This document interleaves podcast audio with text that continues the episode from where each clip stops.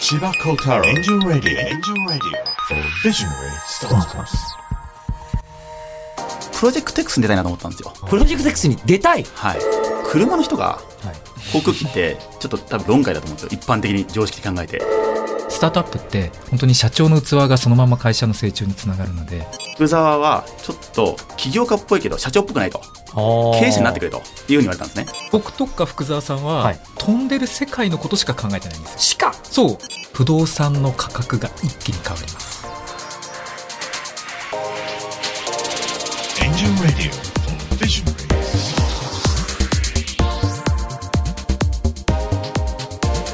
千葉幸太郎ですビジョナリー4でお迎えしたのは株式会社スカイドライブ代表取締役 CEO 福沢智弘さんです。なんといっても福沢さんは空飛ぶ車という本当にこの番組でいうビジョナリービジョンをですねそのまま形にしたような起業家なんじゃないかなと思います、まあ、理系出身でものづくりが大好き。まあプロジェクト X のような人生を生きたいというふうにもう熱く熱く語られてたのが非常に印象的です。で彼がまあ2025年に空飛ぶ車を実現できるのか。そして2030年以降に本当にこの空飛ぶ車の社会が社会生活に溶け込んでいるのか。そんなお話を今日は熱く聞いていきたいと思います。それでは千葉幸太郎エンジェルラジオ for Visionary Startups スタートです。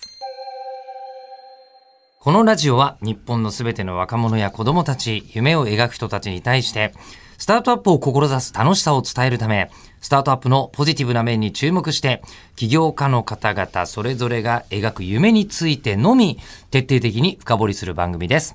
日本放送アナウンサーの吉田久典です。千葉幸太郎エンジェルラジオ4ビジョナリースタートアップス。この番組は日本を代表するエンジェル投資家、千葉幸太郎さんが注目する壮大な夢を持つスタートアップ起業家、ビジョナリーが登場。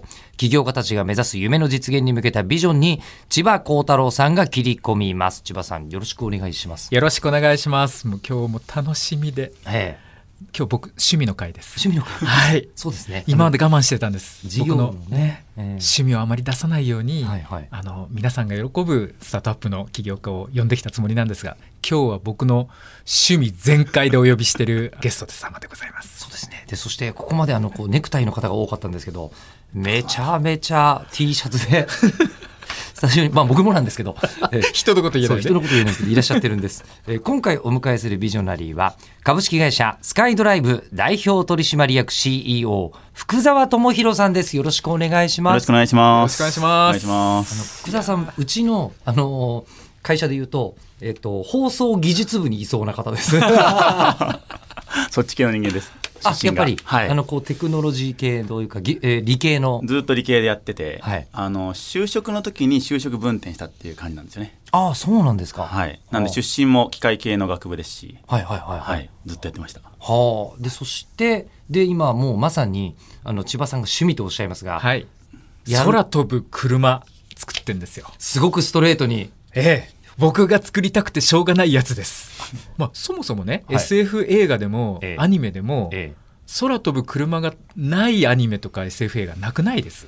そうですよね。まず全部飛んでますよね、標準なんですよ。でそれなのに、うん。それを本当に作ろうとする人なんて、全然いないんですよ、今度。それが21世紀になった時に僕の一番の衝撃で、はあの2001年の0時になったら空飛ぶ車が飛ぶのかなってうっすら思ってたんですよじゃあ、ちっちゃな頃思ってましたよね。思ってたええ、えでなったえ。うん。飛んでなかったね。飛ぶ気配もなかったで僕はイライラしながらある意味 ドローンファンドを立ち上げたようなものでそこで出会ったのが福沢さんで「スカイドライブ空飛ぶ車を作るんです」って言われてええ「来たこれやっとやっと俺の夢が」みたいなほう。という、じゃあ、スカイドライブについて、はいちょっとこちらからパッとご紹介させていただきますと、空飛ぶ車の開発を手掛けられているのがスカイドライブ。もうこれ間違いないですよね。はいもうすっごくわかりやすくて具体的なはい目標。で、次世代のモビリティを考える有志団体、カーティベーターでよろしいんでしょうか？そうですね。はい。発音は、はいカーティベーターに2014年に参画されまして、福沢さんは共同代表に就任。でそのメンバーで2018年にスカイドライブを創業されました。で、2021年9月には大阪府大阪市と空飛ぶ車実現に向けた連携協定を締結されまして、空飛ぶ車2025年頃の実用化に向けて邁進されています。もうこれ2025年なんて予定入れちゃっていいぐらいの あもうカレンダー入れときましょう。ですよね。うん、あの大阪万博に合わせてはい飛ぶんですよね。ああ、そうなるほど、ねうんそういうスケジュール感なんですが、で、まあ、千葉さんと福田さんは千葉さんがそのドローンファンドでもうねドローンをいろいろとこう、まあ、扱う事業を進める中で福田さんに出会われた。そうですね。うんじゃあ福田さんは逆に、はいその千葉さんと出会う前というのはさっき一瞬こう理系で、はいまあ、エンジニア系の学問をされていて就職の時に分転されたっておっしゃってましたけど、はい。いえそれはなぜなんですか？や僕もともとですねあの機械とかものづくりが好きで、はいなんかその冷蔵庫とかがあると、なんか分解してどういう仕組みなんだろうって知りたがるタイプだったんですよ。すごい少年としてはよくわかります。はいはいミニ四駆とかラジコンとか。わかるわかるわかるで、えっと、あとはプロジェクト X に出たいなと思ったんですよ。プロジェクト X に出たい？はい。プロジェクト X に出るような何かをしたいなと。あれ福田さんおいくつで今34になりました。34ってことは高校生ぐらいの時に、あ中学生ぐらいですね。中学生ぐらいですか、はいプロジェクト X をご覧になってたはいは。あ小中の時にプロジェクト X 見てて、はいで、こう、なんか、例えば青函トンネル作ります。んウォークマン作ります。それによって世界中の人たちが、あ、なんか、ちょっと生活良くなったねって思うみたいなのって素晴らしくて、かつ、その、ものができるまで超大変なんですよ。うん超大変で、なんなら引っ掛け部署で20年かかったりとかして、ついにできた時の喜びみたいなののやつって素晴らしいなと思ってですね。じゃあ福田さんの人生のこうまだプロジェクト X になってないと思いますけど、はいであの人生のここまでのところで福沢は絶望した みたいな頭の中でこう流れたりしてるわけですからいや、そうですね。はい。はあ多分最近日常的になその音声流れてる気がするあ そうなんですか。ナレーション、もうドラマチックなことが次々起きていらっしゃるわけ。そうですね。まあ、はあ絶望と希望が繰り返されてますね。はあ。え、はいじゃあそれで、最初に選んだ会社がトヨタ。そうですね。なので最初、例えばその僕た僕が一番悩んだのは、いわゆるソニーさんとかホンダさんのような会社に行くのか、トヨタさんとかパナさんのような会社に行くかで迷ったんですよ。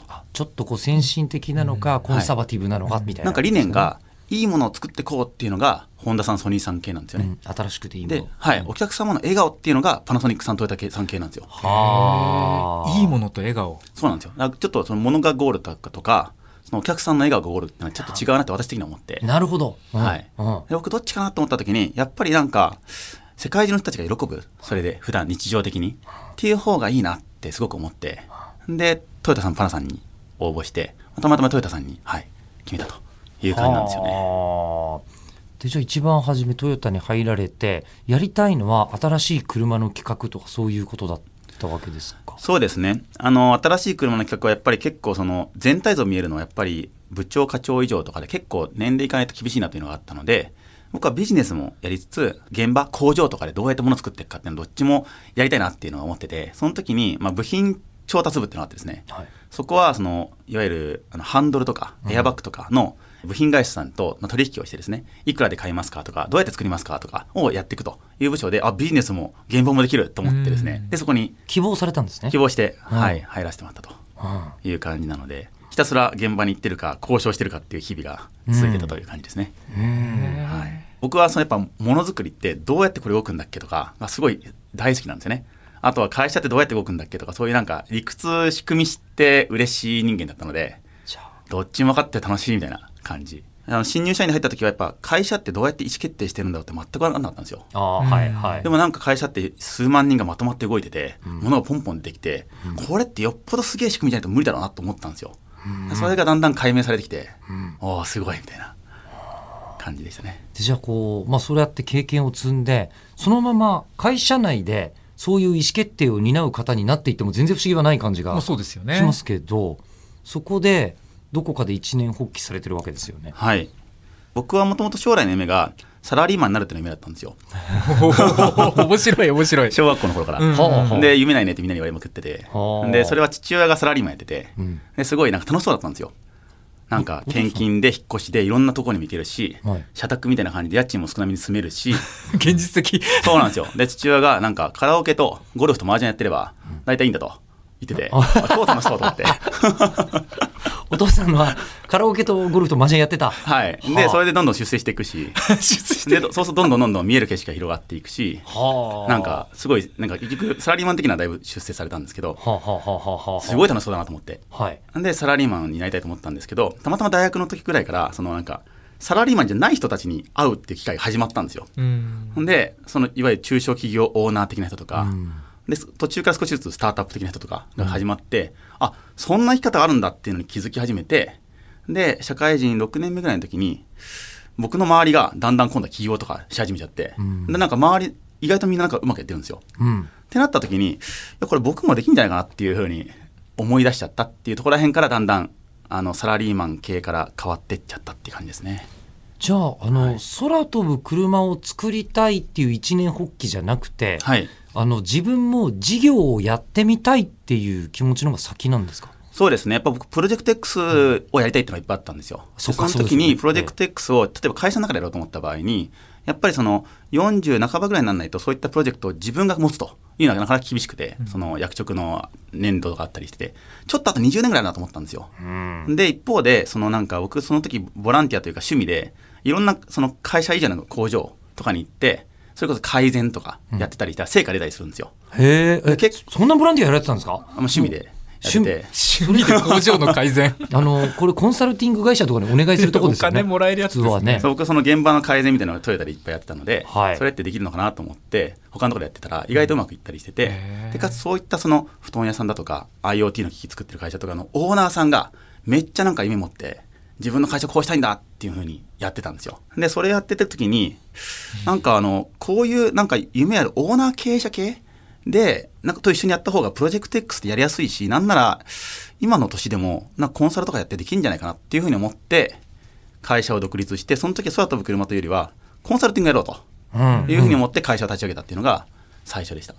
で、実際1年半ぐらいそれやってたんですよ。はいはいその時に、まあ、20個ぐらいプロジェクトやってて、どれも面白かったんですよ、めちゃめちゃ。だけど、よくよく考えたら、この6年前、5年前からやってるこのボランティアのこの空飛ぶ車プロジェクトが、実は一番面白いんじゃないっていうふうにようやく気づき出して。あワンノブ全だったんですねそうなんです。ワンノブ全部で、なんならこれボランティアなんで、うん平日の半分ぐらいは僕の自分のコンサルティングの仕事やってて、残りの半分ぐらいでこのボランティアやってたんですね。はい。で、こっちが、なんかお金もちゃんと自分でもね、その稼ぎ口にして、ゴリゴリ進めていった方が100倍プロジェクト X 感があって楽しいんじゃないかと。うんプロジェクト X 感っていう価値観があるんですね。いい価値観ですねこっちの方がプロジェクト X 度が高い。高いですね。今日のパワーワードですねですね。い。と思ってですね、はいはい。これ、ある時気づいて、これはもう空飛ぶ車にかけたいってだんだん思い出しちゃって、で、他全部ちょっといいあのいいタイミングで終わらせて、こっちに集中したと。はで集中し始めるときにまずお金が必要だなと思ってですねなんかお金の専門家をちょっと僕の周りに3人ぐらいいたので聞いてみたときにあの千葉さんを紹介いただいたと。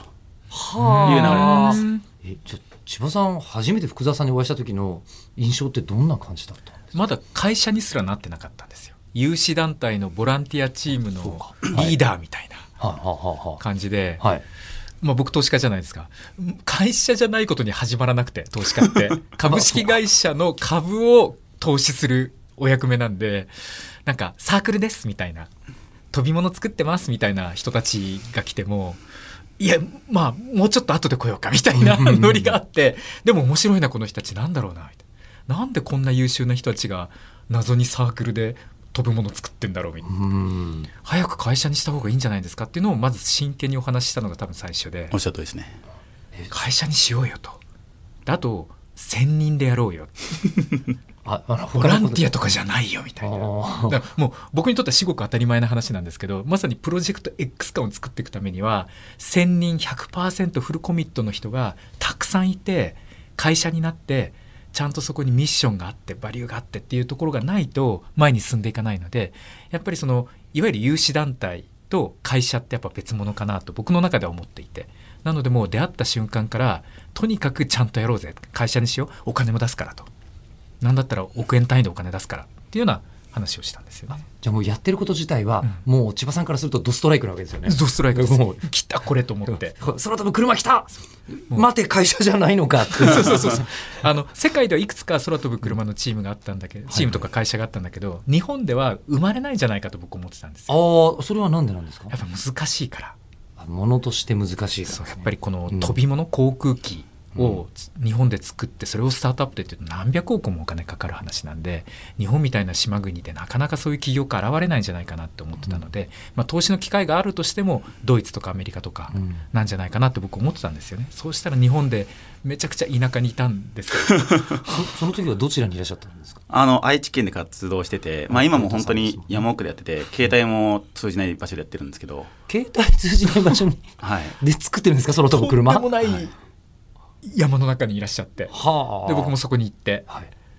でなんかすっごい広くだだっ広いなんか使ってない廃工場みたいなところでね、はい、無料で借りてるんですって笑顔で言いながら 機械機械いじってて。はい。いいなと思ったんですよね。楽しそうですね。本当に今日のパワードよりプロジェクト X 感があったんですよ。うん最初の5分だったんですよ。うん。これはここで歴史が始まるかもと思ってでじゃあ千葉さんからするとただ会社にしろってそうなんで僕たちやっぱ覚悟を問われた感じだったんですね。で当然そのスタートアップ経験者もいないんですよ。社メンバーの中に。ではあ。企業経験者も経営経験者もいないのでうん。あ会社って辞めなきゃいけないんだ。新鮮ってか思って。そりゃそうだろうみたいな。でも僕はまあ辞めてるし割と簡単にできるかなみたいな。で他のメンバーどうかなみたいな話からスタートしてですね。はあはい。でそれでもうプロジェクト X からすると「え千葉は言った。会社を作れ」ってとこですよね。会社を辞めろ。そうだ。それはやめるということであった。みたいな感じですよね。そうなんです。ええ。はあ。で辞めるっていうのをみんな問われてどうするどうするって相談になるわけですよね。そうですね、まあ、その時はあの仕切りを入れてその100名ぐらいいたんですけども、まあ、お金が集まんなかったとしても辞める人という感じの A チームと。A チーム。あとはお金が集まったら辞める人っていう B チームを作ったんですね。うんはい。で結局 A チームの人と起業しようと。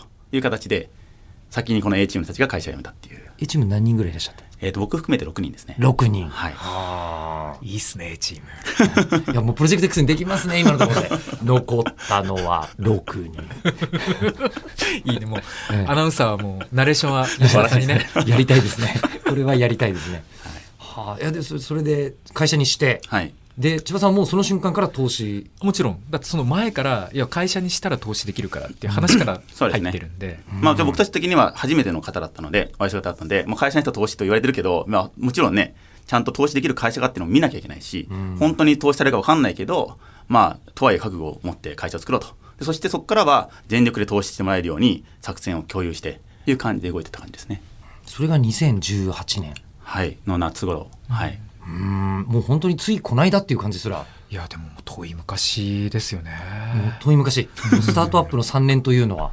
いやもう3年ってやばいですよ。遠い昔感が。はあ。もう昔の？もうだって今完全に思えば遠くに来たもんだ状態ですよ。その頃に比べると。だって最近ニュース出たんですよ。あこれですね。じゃあニュースっぽく読みましょうか、スカイドライブは10月29日空飛ぶ車の型式証明申請が国土交通省に受理され型式証明活動を開始したと発表しました。空飛ぶ車として国土交通省に型式証明申請が受理されたのは日本で初めてのことです。型式証明の審査対象は2025年のえ事業化を目指している機体にあたり同社は2025年に大阪ベイエリアでのサービス開始を計画しています。わかりますこの凄さ。あのもう驚きでしょ？いろいろと SF のニュースを読んでいる気持ちになります。2018年に創業したのに7年後にはもう空飛ぶ車作っちゃってるぞっていうもう飛んでるよっていうのを、はい。国土交通省が、うん。まあ、みまだ認めてはいないけれども認める準備をしたよと。うんうんうんうん。申請を受理したところまでそうですね。はい。まあ、25年までの計画が今あって、はい。まあ、それを国土交通省さんと共有させてもらって、それに向けて一緒にあの認証プロセスを進めていきましょうという合意をしたというような感じですね。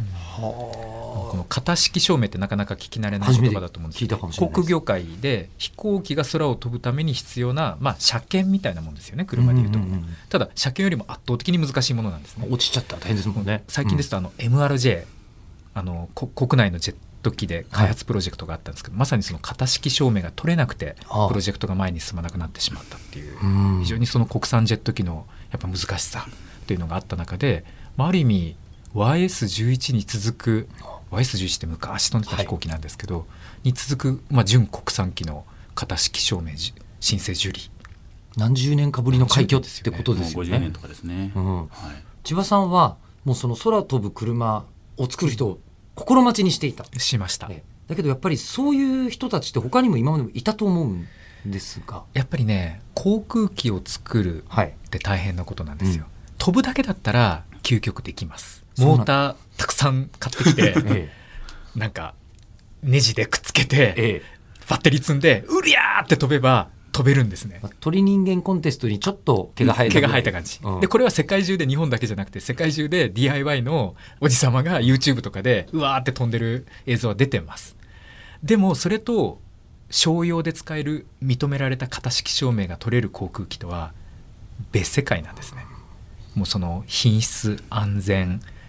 まあ、あとやっぱり製品を作るんでプロダクトを作るその生産工程だったりとかあと当然その後メンテナンスとか、まあ、ありとあらゆるところがもうなんでしょうね日本に航空機会社って実質大きいところがなくて、まあ、あの所有の世界だとボーイングとかエアバスとか大きな会社があるんですけどやっぱり飛行機会社っていうのはめちゃくちゃ資金力も経営力もパワーがかかるわけですよ。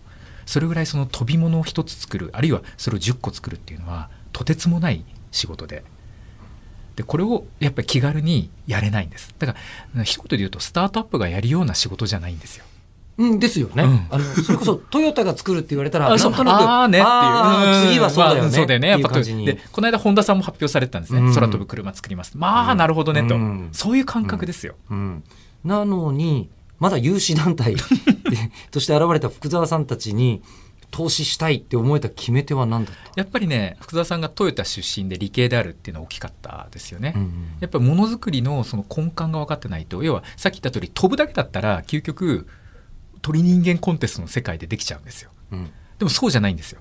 最終的に型式証明取って航空機を作っていくっていうこのプロセスあと量産っていうのがこの後待ち構えてくるんですけどそのまさに工場で現場で改善でっていう世界もあるんです。なぜ量産が必要かというとコストを下げなくちゃいけないから。であのこういうところを全部ある意味先まで見えている人が社長をやるっていうのはすごく現実感があるなと思ったんです、鳥人間の人に投資せず福田さんに投資するのはどこまでの未来が見えてるかのがその差なんですね。そうなんです。で逆に鳥人間で培ったエンジニアさんたちは採用で仲間を集めるところで多分呼べるんですよなので未来を見通せる社長ビジョナリーな社長とある意味この、ね、作れちゃう人たち能力のある人たちを、まあ、くっつけることでチームを作ったら日本でももしかしたらこの夢ができるかもって思ったんですよね。一番最初に。じゃあ福田さんは、はい。こう今やっとこう型式証明申請が通ったところですよね、はい。申請が。えーでこの申請が通ったところでっていうのはまだ道のりからすると何パーセントぐらいなんですか、そうですね意外と半分ぐらいかもしれないですえね結構いってますね。そうですね。マンパワー的にはここからが8割9割かもしれませんけど、はい。やっぱりそのなんかゼロベースでしかも車の人がはい。航空機ってちょっと多分論外だと思うんですよ。一般的に常識的に考えて。で一応ままずそのスタートラインに立ったなと、うん。開発のスタートラインに立ったなと。いう観点でいくとここからあとはまずはこの2025年までやりきると。いうところの本格的なスタートというところになったというと、まあ、半分ぐらいかなと思いますね。でもただあの先ほどの千葉さんのお話にもある通りもう福田さんの頭の中にはそのそれこそ工場で量産を始めた時にはこんな風に改善していけばいいっていうのはきっとできるっていう風にもうビジョンは見えてるわけですよそうですね、まあ、そこら辺はビジョンというよりもはや計画ベースでイメージはあって、はい。まあ、これ結局あれなんですよ。その空飛ぶ車ってあのモーターが回転してですね。モーターの上にプロペラついててプロペラが回ると当然風ができて上に浮くと。以上なんですよ。ちょっと待ってください。そうですね。なのでモーターの回転数が速ければ速くほどプロペラが速く回るので上向きの力が働きますと。モーターの回転数をまあコントロールするっていうだけの乗り物でもあるんですよ。あの長嶋茂雄に野球の話聞いてるみたいですね。ボールが来たら打つんだよ。打つんだよ。打ったらホームランだからみたいな。なのでもちろん細かいこといろいろ気にしなきゃいけないんですけど原理はね単純なんです。はあ。まあでも逆にシンプル化できてるから改善したりとか先のことを考えられたりとか。そうなんです。だから不可能な話をしてるわけじゃなくて、そのマラソンを最後まで走り切りますかっていう話なんですよ。なのであとはそのマラソンをちゃんとペース配分だとか、まあ、ちゃんとチームがあるだとか、あのちゃんと補給するだとかいうことも含めて最後までいいタイムを出してですね、えー走り切れますかという勝負だなと私は思っててですね、それをちゃんとやりたいなと思ってますね。それを横で見ている千葉さんからするとおいい走いいフォームで走ってるなみたいに見えるわけですか？まあこんな綺麗じゃないですけどね。もう常に常に転びながら血だらけになりながら這い上がって前に進んで前には進んでるけれども相当傷を作りながら頑張ってるなみたいな。プロジェクト X 感がすごい。あの福沢は絶望した。よく絶望してる。こまめに。例えばどんなことなんですか？いやまあいっぱいあるんですけど、はい。まあ、例えばそれこそそのこのままいくとメンバーみんな辞めちゃうかもしれないような深刻な時になったとか3ヶ月4ヶ月遅れてるぞとか、まあ、そんなことは結構日常的にいろいろありますね。全部プロジェクト X ですね本当にね。特にお金。うんうん。金食い虫なんですよ。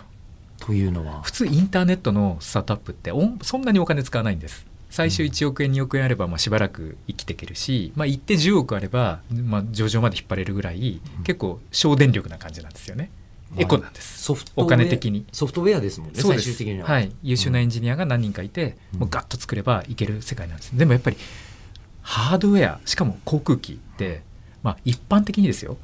1個その型式証明が取れてその商品として空を飛ばすまでに300億とか500億とか下手したらもっと大きい航空やと1000億とか2000億かかるって言われていてうん。お金がかかるんです。なんでお金がかかるかっていうとテスト試験飛行をたくさんしなくちゃいけないんですね何万時間ありとあらゆるシーンで。で試験機1個作るのにも膨大なお金かかってくるんで,、でしかもその試験機を壊しちゃったりするとまたもっとお金かかるんで、うんうんなのでですね常に多分社長の悩みはお金がつまずかないようにやっていく。うん。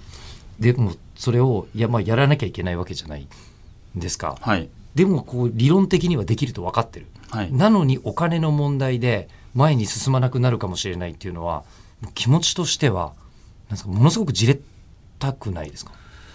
でもなんかあんまり苦しみはなくてですねあはい。ろんな方にお話ししてると少しずつその支援者も増えてくるので、まあ、あとは僕がどこまでなんていうかより良くなれるかで変わるなと。僕がより良くなれるっていうのはどういうことですか？いやなんかその私がやっぱ千葉さんからいただく言葉で一番キーメッセージははい。スタートアップもしくは会社はえー社長の器で全て決まると。もしくは社長の成長スピードで全て決まると。社長の器もしくは成長スピード。なんで昔私ねあの、はい。ある人に言われたのが君はお金の匂いがしないと。うん。でお金の匂いがしないとお金集まんのよって言われたんですよ。うん。で確かにそうだなと思ってその本当に集まんなかった時。うん。あとメンバーから言われたのが昔福沢はちょっと起業家っぽいけど社長っぽくないと。経営者になってくれれと。いうふうに言われたんですね。はあ。その時もえ何それと思ってうん。意味わかんなかったんですよ、うん。だけど分かってきたのは社長がすることにコミットして逆にその実務に関しては全部ちゃんと権限以上していきうん。でかつそのみんなが一番働きやすい環境を作っていくことにコミットすべきだというメッセージだったなって今は分かるんですけど、うん。その時は分からないと、うん。みたいなのがなんかボンボンってしょっちゅうあるんですね。でそれを克服すると次のステージに進めるなっていうのを思ってて。でやっぱそれが早ければ早いほど先ほどのお金の話でもちゃんと出したい人は本当はいっぱいいるんですよ。だけど僕が適切な伝え方をしてなかったりとか適切な枠組みを用意してないから集まんないっていう風に感じがするんですね。だからそれは自分自身がアップデートをどこまで早くできるかによって変わってくるなっていう感じがしていますね。もう千葉さんが伝えたかったメッセージはまさにそうです。こういうことなんですか？そうなんです。最初サークルだったんで。うんうんうん。まあ、お金お金のの匂いは匂いどころかなんかお金をどう使われるかもわからない感じだった、増えるイメージはゼロで。でもそこから本当に変わってやっぱ立場が人を作るってことがよくあるんですけど多分起業したくてしたした社長っていうよりも、まあ、ある意味自分の夢を素直に追っかけていたら社長になったタイプだと思うんですよね、うん。だなった時は全く社長の器じゃなくて 本当にたまたま僕サークルの代表になってたんですけどし出資もらっちゃいましたテヘフェロみたいな。ところから、まあ、僕も僭越ながら随分いろんなあの、お話をさせていただいて劇的に変化したと思います。うん。ただやっぱりスタートアップって本当に社長の器がそのまま会社の成長につながるので社長が伸びないとつまずいちゃうんですよね。でやっぱりあの前回南さんもおっしゃってましたけどどっかで会社の方が自分よりも超えたりとか広がっていく瞬間があってその時は素直に離れればいいと思うんですけどそれは会社が実装できるようになったっていう創業者にとっては最も喜ばしい瞬間なんですよね。ただそこに達するには10年以上かかると思います。まだまだまだまだだからもうスカイドライブなんてまだまだ結局社長の器の中でしかできないし今のペースだと2025年はまだまだ会社が実装できてないけれども社長のこのリーダーシップで多分飛ばなくちゃいけない。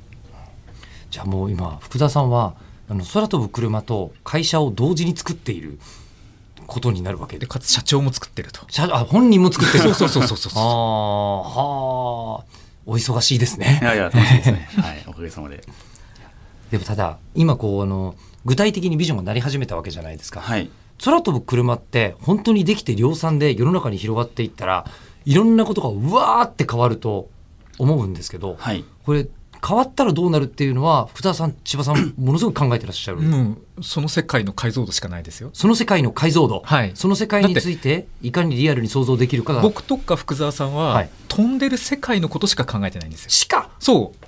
飛んでない世界のことは見てないんであのそうなんですか。まあ当たり前って顔してますねまああの 飛んでるのが当たり前ですよね、そうですね。そのためにやってるんだし。マラソンはゴールするためにあるので、まあ、ゴールするの当然前提としてそこからどんな世界を作っていくかっていうのが一番大事かなと思うんですね、はあまあ、ある意味そのゴールと言いましたけど2025年がスタートラインでもあって、うん。はい。そこから用意ドンがなるわけですね、ん。なのでその時にどうやって世界を作っていきますかっていうところなんですけど今、まあ、おかげさまで僕たち以外にも例えば自動運転で車をやってる人もいるし、うん。はい。例えばそのパーソナルモビリティであのキックボールだとか電動車椅子だとかいろんな人たちが走ってるんですよね。でその全体がどう変わっていくかっていうのがあるかなという感じがしてて僕のすごくざっくりなイメージだと、まあ、10年後には今毎日バスに乗ってる人はタクシーに乗り今毎日タクシーに乗ってる人たちは空飛ぶ車に乗るとそんなイメージがあるんですね。というのもその例えばタクシーが例えば自動運転になったとしたら運賃がざっくり7割ぐらい下がるんですよ。うんそうするとバスの値段とほぼ一緒なんですよ。うんそしたらバスって停留所に行かなきゃいけないし時刻表が決まってて面倒くさいけど、んタクシーだったら来てくれるから多分タクシーに乗ると思うんですよ、うん普通に行くと。ですねうんで空飛ぶ車もその頃には自動運転になってるんですね。うんで僕たちの場合は2人お客さんが乗れますという感じだったりするんですけど、そうするとその値段が大体タクシーレベルなんですよ。うんだったら今タクシー乗ってる人たちってよっぽど空飛ぶのがいいんですよ。早いですもんね絶対ね。はい、今その東京都とかだと平均の車のスピードって25キロか24キロぐらいで、うん。信号でしょっちゅう止まるので、うんうんしかもそれ直線で行けないですよ、そうなんですよ、カクカクカク行ってかつ乗り換えがあったりとかすると、それが空飛んでいくと一直線で行ける。大体45倍のスピードで行けるっていう感じなんですよね、うん。そしたら絶対そっち乗るでしょと、そりゃそうですね。はい。うん。いう感じがしてて、うん。そうすると今って駅周辺100メートルぐらいのところに人がいっぱいいますけど、そういうのももはや関係なくなっちゃうし、なのでそのなんか土地の値段の話だとか人がどこに集まるかとかそもそももうちょっと田舎に住んだとしても簡単に都会に行けるじゃんとか山もすぐに登れるねとかが始まってくるなというふうに思いますね。今キーワードが出て、はい。不動産の価格が一気に変わります。これはもう確実な未来予言です。そっか。今駅に近いところが家賃が高いのがそれは当たり前ですけど、うん。いや駅近いも何も空飛ぶ車でスカイドライブで行ったら1分じゃんみたいにそうなるってことですよね。だから今僕あのリアルに鉄道会社様の社長にもこの間提案してきたんですけど駅ビルの開発したら必ずエアモビリティの離発着ポートを駅ビルの上に作ってください。で彼らはやっぱり街の開発をしているので駅を中心としたシティを作っていてそうすると今まで徒歩のこの設計だったところから駅ビルの上からこのスカイドライブ1分5分の世界っていうのは下手したら10キロ20キロあるわけですね。距離でいくと、そこが全部証券になっていくわけですよ。だからこれからはこれから未来10年後の未来は離発着場があるなしで不動産価値は大きく変わる。あとは標高もあると思ってて標高が高いところが有利。は え？あのどういうことですか？空から見ると、はい標高が高い方が安全に離発着できるわけですね。例えば高層ビルの上って何も邪魔なものがないんで安全にアプローチできますよね、はい。あと平野よりもちょっと小高い丘の上の方が安全にアプローチできますよね。確かになんか周りが10階建てのビルに囲まれてるところで2階建てのビルの屋上に着陸はしたくないですね。はあ、はあ、その感覚が空から見るとあってなので僕は今実際にやってる自分の行動としては山を最近買ったんですね。山を買う？その平野の中にある小高い山は価値が上がると思っていて。はあ。はあ。これが投資家の目線。今多分なんとかヒルズってあのところが大体栄えてると思うんですけどそれは簡単に車で行けるからなんですよね、うん。で空飛ぶ車で簡単に山登れたら絶対マウンテンの方がよくて、うん。ヒルズじゃなくてリアルマウンテンリアルマウンテンが次。はあ。本当に山買ったんですよ。1.5ヘクタールなんですけど頂上買って。そこ標高100メートルなんですね。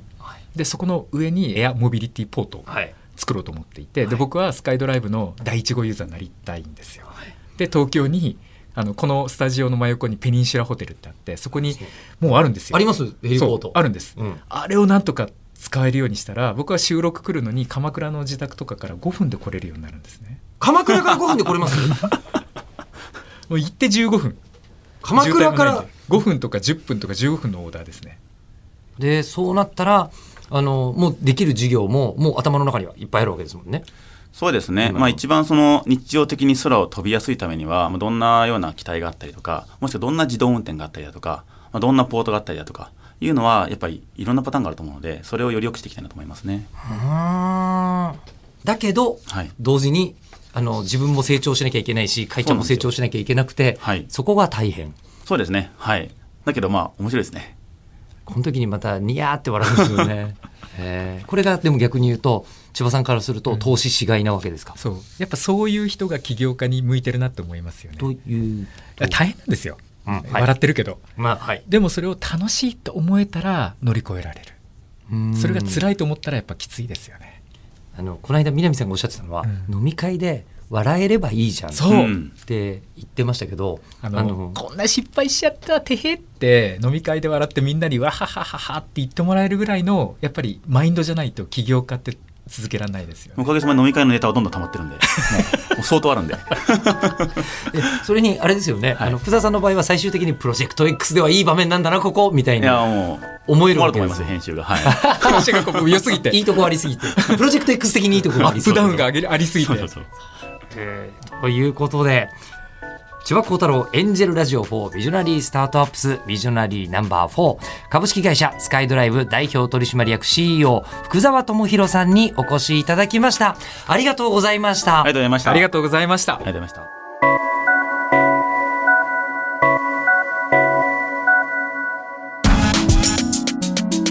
最後までお聞きいただきありがとうございました。番組を聞いた感想や千葉幸太郎さんへのお便りをぜひエンジェルアットマーク 1242.com angel アットマーク 1242.com までお送りくださいお待ちしていますナビゲーションは日本放送吉田久典でした Chiba Kotaro. Angel Radio for Visionary Startups.